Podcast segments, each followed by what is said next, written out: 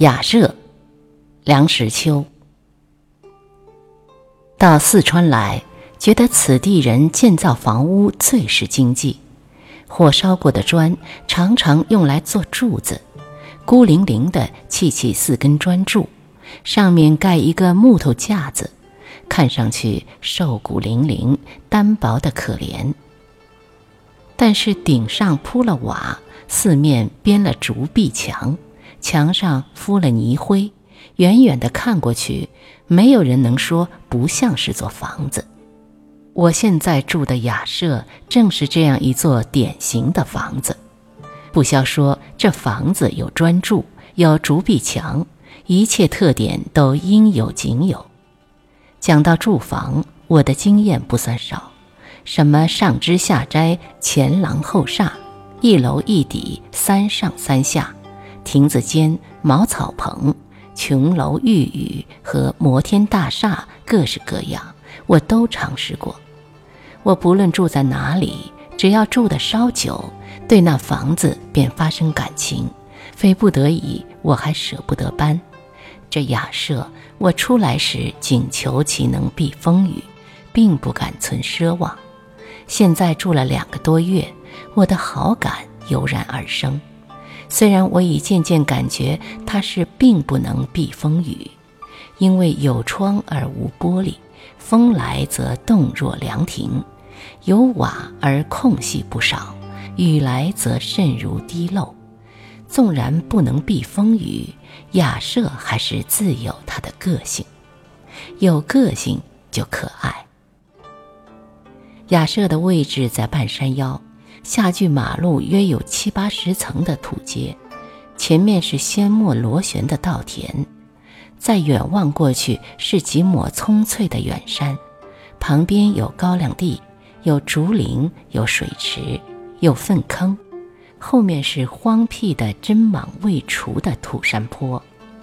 若说地点荒凉，则月明之夕或风雨之日。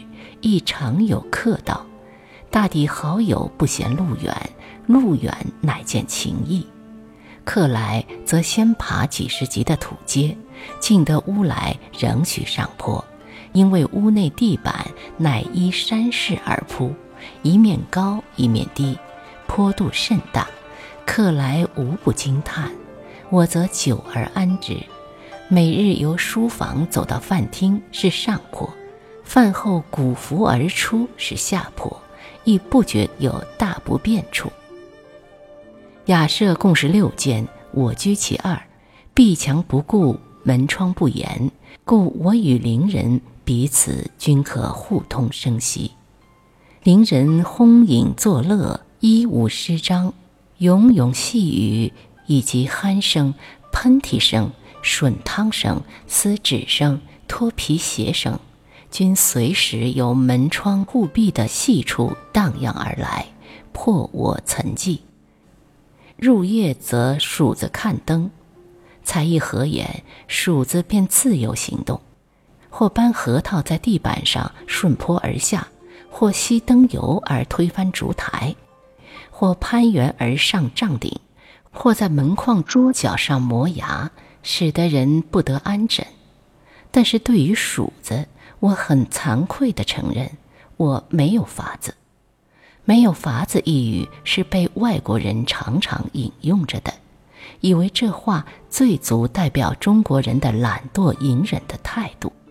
其实我的对付鼠子并不懒惰，窗上糊纸，纸一戳就破；门户关紧，而香鼠有牙，一阵咬便是一个洞洞。试问还有什么法子？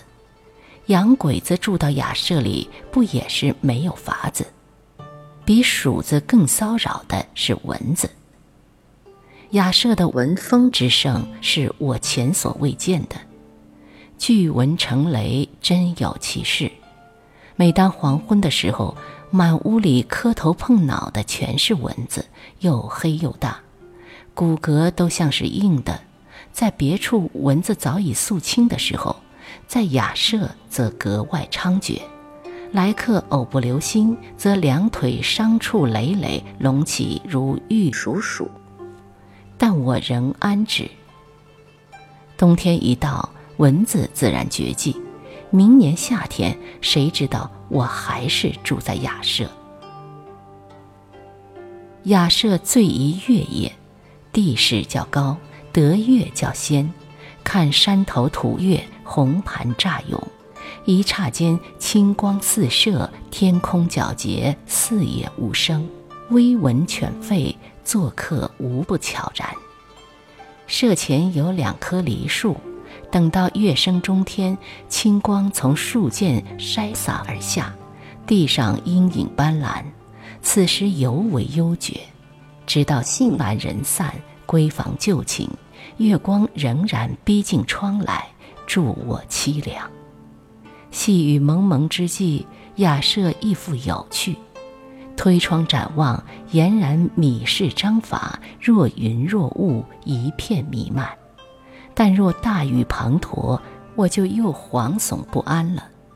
屋顶湿印到处都有，起初如碗大，俄而扩大如盆，既则滴水乃不绝，终乃屋顶灰泥突然崩裂，如奇葩出战，肃然一声而泥水下注。此刻满是狼藉，抢救无及。此种经验亦数见不鲜。雅舍之陈设，只当得简朴二字，但扫洒服饰，不时有纤尘。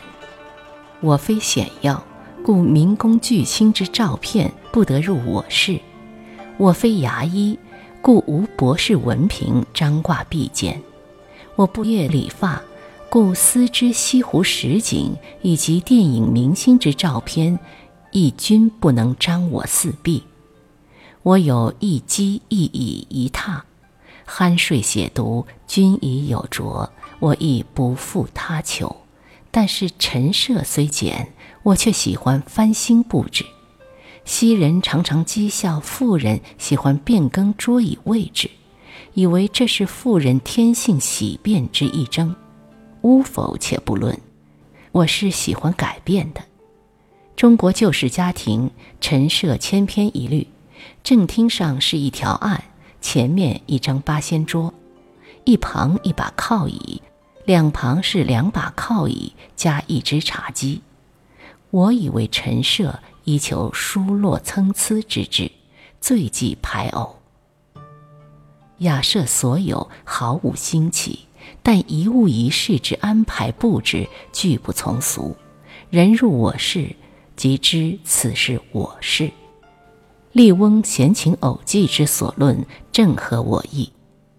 雅舍非我所有，我仅是房客之一。